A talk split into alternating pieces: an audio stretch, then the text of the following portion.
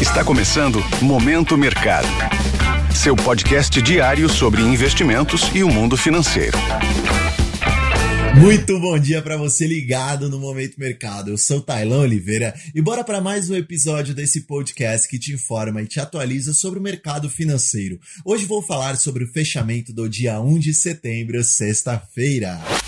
Cenário internacional. No exterior, os mercados acionários americanos apresentaram um desempenho misto. S&P em alta, assim como Dow Jones, enquanto o Nasdaq foi para o campo negativo. O que pesou sobre os mercados lá fora na sexta foi o payroll americano, que é o relatório de empregos não agrícolas. Este trouxe o número de geração de vagas acima do esperado em agosto. Porém, o que fez mais preço foi o aumento da taxa de desemprego nos Estados Unidos, que saltou de 3,5% a 3,8%, além do avanço de salários aquém do esperado. Isso corrobora a expectativa que o Federal Reserve, Banco Central Americano, não vá além do patamar atual de taxa de juros, que está entre 5,25% e 5,5%.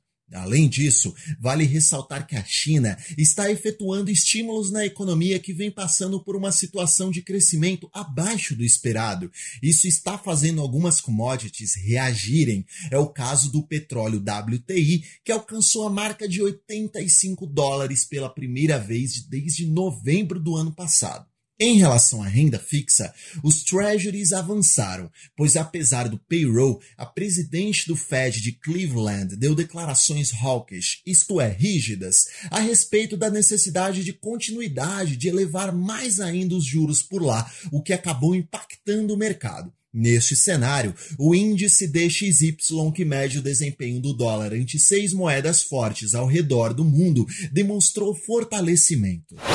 Cenário nacional. A respeito do ambiente local, no câmbio, o real apresentou valorização em relação ao dólar. A moeda americana caiu 0,21% a R$ 4,94. Esse aumento na demanda de real é explicado pelo ânimo depois da divulgação do PIB brasileiro do segundo trimestre, que trouxe um número de 0,9%, amplamente acima do esperado pelo mercado de 0,3%. Outro aspecto positivo foi a balança comercial, com saldo positivo positivo de 9,8 bilhões de dólares, recorde para agosto, e o saldo acumulado até este momento em 2023 já é maior que todo o saldo de 2022. Ou seja, estamos exportando mais do que importando e assim dólares vão entrando aqui no Brasil.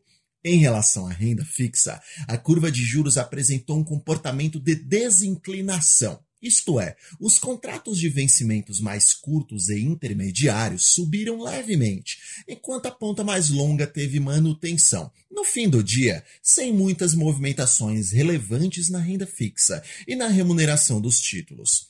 Sobre a bolsa de valores, o índice Bovespa fechou em alta expressiva neste primeiro pregão de setembro, após um agosto no mínimo complicado, em que o índice caiu 5%. Na última sexta-feira, o Ibov avançou 1,86% a quase 118 mil pontos. Destaque do dia, a Vale ON, que fechou em alta de 5,85%, explicado pelos maiores estímulos na China.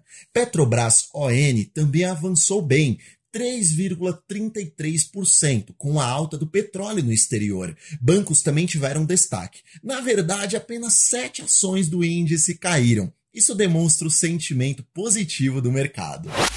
Pontos de atenção. Olha só, em relação ao exterior, é feriado lá nos Estados Unidos, Dia do Trabalho. Assim, a liquidez tende a ser mais reduzida. Em cenário local, teremos a divulgação do IPC-FIP, que é o índice de inflação ao consumidor, além do Boletim Fox, que traz as principais projeções do mercado. Sobre o fechamento das bolsas asiáticas, houve um tom positivo. Na Europa, as bolsas até o momento estão demonstrando leve alta. Dessa forma, termino mais um Momento Mercado. Desejo a você um ótimo dia. Fui! Esse foi o Momento Mercado com o Bradesco sua fonte diária de novidades sobre cenário e investimentos.